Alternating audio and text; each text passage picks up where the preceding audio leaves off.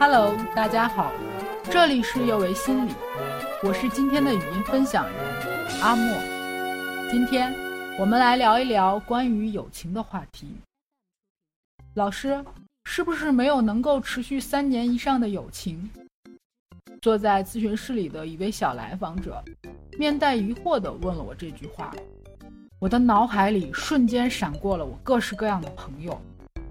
以及昨天和我一起为了吃什么而差点吵起来的好闺蜜，我们认识了几十年，怎么会这样讲呢？我问她，她说：“我总是很难交到朋友，好不容易有愿意和我一起玩的人，却又很快疏远我。”带着这类问题的来访者，特别是年轻的来访者，真的不少见。我以前以为交朋友是一件自然而然的事，但现在早已经不这样想了。有时甚至会在大学中听到学生说，希望咨询师教教他们如何交朋友，如何交到朋友，维持友情，好像成了一道令现在人头痛的难题。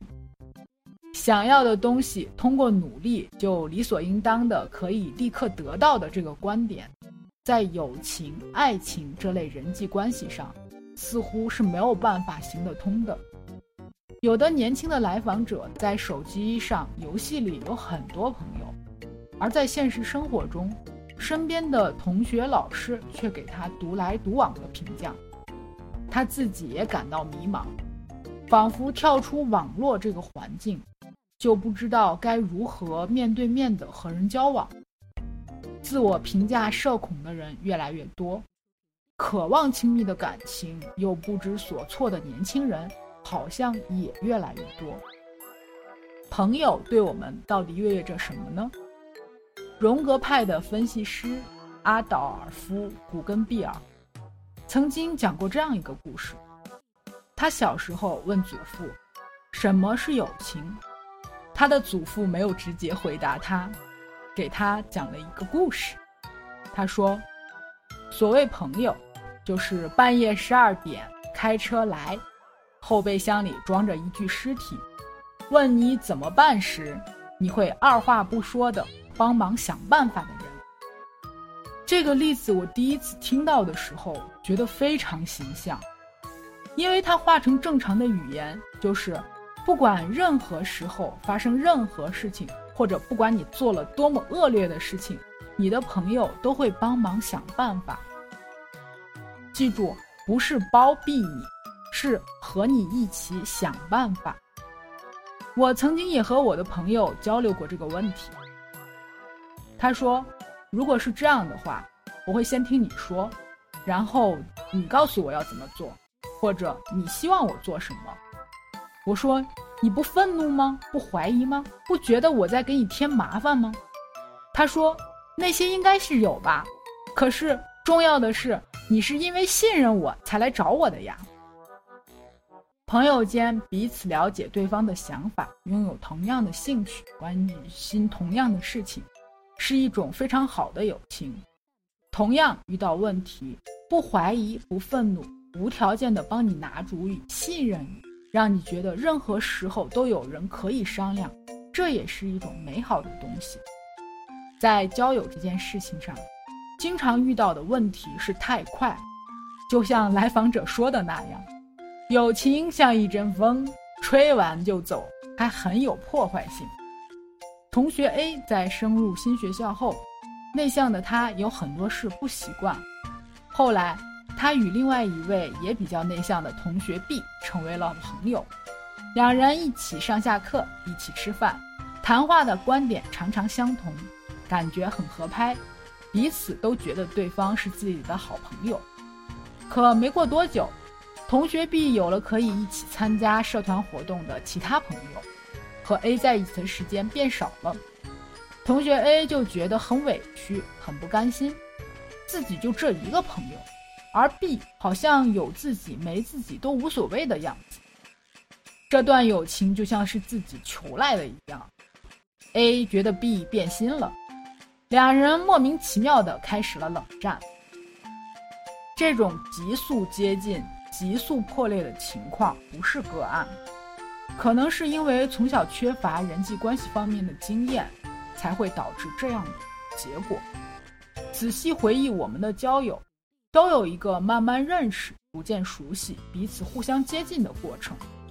我们不会像查家底儿似的问你喜欢什么，我喜欢什么，要经过很多筛选才能拿到友情的号码牌。少年时的友情有太多的随机和不确定性，可能就是因为是前后桌，或者住得近，我们就会成为今生的好朋友。慢慢了解意味着，交往中不会总是快乐和舒服。随着关系加深，心灵有了更深层的交流，不管是什么人，都会渐渐表现出我们并不那么可爱的一面。就像湖水，远看是平静的，越靠近越会看到涟漪，再近还会有深渊一样。朋友交往中会有矛盾，会争吵。这才是感情在加深的信号。和朋友今天绝交了，明天又一起上学，真的是我们学生时代的常态。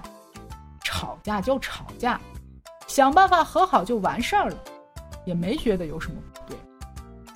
而现在大多数的年轻人似乎缺少这样锻炼的机会，他们会和各种培训老师打交道，会和不同的家长打交道，甚至。比成年人都熟悉电子产品、APP 各种人机交互的操作，却缺乏在现实生活中和小朋友分享一瓶水、一根冰棍的经验。很多人的交影是减法，一开始认识就觉得彼此简直天造地设，每遇到一点矛盾就减一些分，左一减右一减，很快就到及格以下。相看生厌，而实际中，好的交往往往是加法原则。初见时不讨厌，就可以打个及格分；有喜欢的地方了，加一点；渐渐的加到熟人，加到好友。交友往往不是为了阿谀奉承或者委曲求全，我们都希望和能满足自己某些心理需求的人在一起，而这些东西。不经过长久的接触了解是无法体验到的。一开始不做过高的期望，理智的对待对方，是稳步交往的一个方式。阿拉伯有一则谚语：“心情在一起，但住的帐篷要分开。”意思是，朋友即使情投意合，还是要保持适度距离。你的朋友和你再合拍、再相像。他也是单独的一个人，他依然经历着你无法理解、更无法亲身体验的人生。不要遇到一点小问题就觉得大难临头。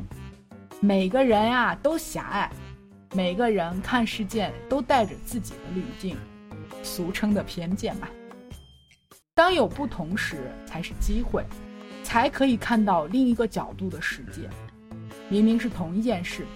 你看到的和对方看到的可能完全不同，对方愿意把他看到的世界展现在你面前，这个假设比任何探秘游戏都有吸引力呀。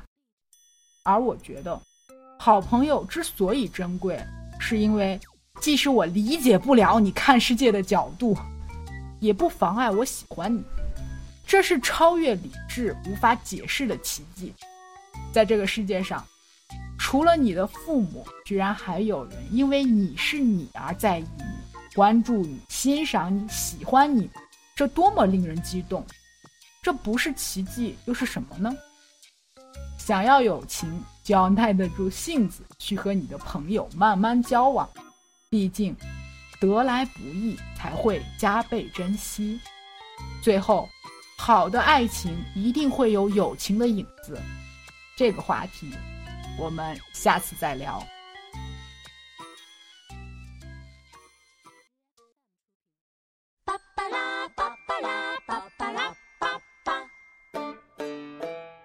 这里是幼为心理，我是阿莫，也是心理咨询师张倩。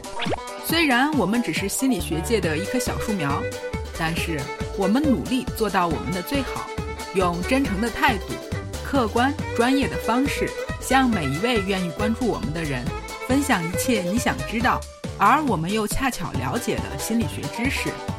请记得，不管你在哪里，世界和我陪伴着你。我们下次见。